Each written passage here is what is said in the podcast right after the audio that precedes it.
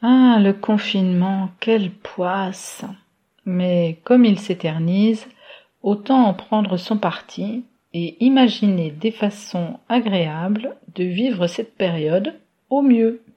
Je vous propose donc cette fois-ci une petite relaxation du matin. Relaxation du matin Quelle association étrange, n'est-ce pas? A priori, on n'associe pas la relaxation et le matin, plutôt la fin de la journée, quand on a besoin de détente. Mais le matin Non, franchement, ça paraît complètement hors de propos. Et pourtant, que se passe-t-il dès que vous ouvrez un œil? Avez-vous déjà remarqué?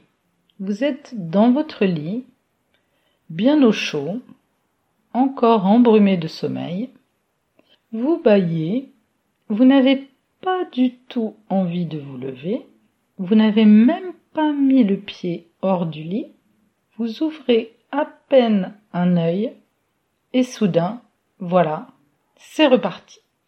Mille pensées de toutes sortes commencent à vous assaillir et à vous stresser alors que la journée n'a même pas commencé.